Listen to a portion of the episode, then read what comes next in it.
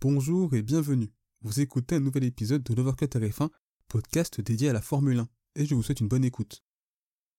Afin de réaliser son rêve américain, la Formule 1 a mis le paquet sur l'aspect marketing avec trois outils. Tout d'abord en accentuant sa présence sur les réseaux sociaux, à la fois sur YouTube, Instagram ou encore Twitter. La F1 était auparavant un peu archaïque dans son fonctionnement et sa communication. Cette présence a permis de moderniser le produit F1 et de populariser la discipline auprès de personnes plus jeunes.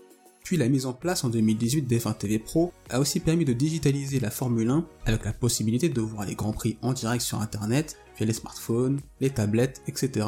Mais aussi l'opportunité de voir les replays des courses ou encore voir des documentaires et des reportages sur la discipline.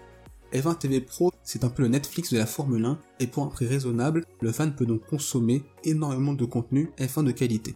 Mais le facteur X de ce rêve américain, c'est la série sur Netflix Drive to Survive lancée en mars 2019. En travaillant avec Netflix, la plateforme américaine de streaming, où énormément d'Américains sont présents et visionnent des films, des séries, etc., la Formule 1 attire de nouvelles personnes provenant du pays de l'oncle Sam. Et malgré les défauts de la série, c'est une parfaite exposition pour la discipline et une exposition qui paye il y a maintenant de nouveaux fans suivant notre sport et qui se passionnent pour la Formule 1. La crise sanitaire avec les différents confinements a permis à des fans d'avoir la possibilité de découvrir de nouvelles passions dont la Formule 1 à travers Drive to Survive. On peut clairement établir un lien entre la ferveur grandissante aux États-Unis et la fin globalement des restrictions sanitaires dans le monde. D'une certaine façon, le sprint, de par son format, a également permis une hausse de l'audience et de l'intérêt pour la Formule 1, notamment en Amérique. Et il ne faut pas oublier la saison dernière qui a été extraordinaire et qui malgré une fin particulière restera dans l'histoire de la F1 comme l'une des meilleures saisons. Ça a aussi permis d'avoir un plus grand intérêt du public.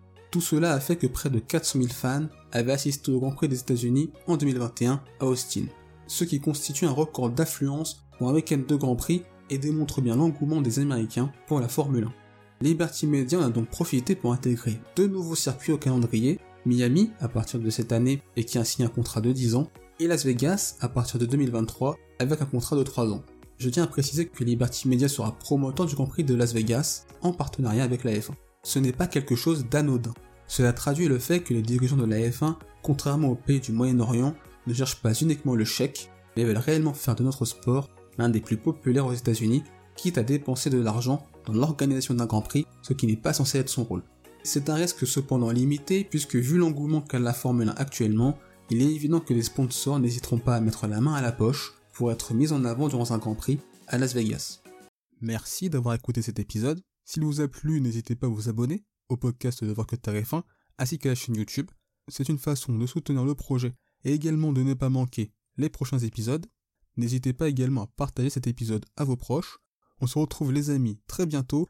D'ici là, Portez-vous bien, je vous souhaite le meilleur. Salut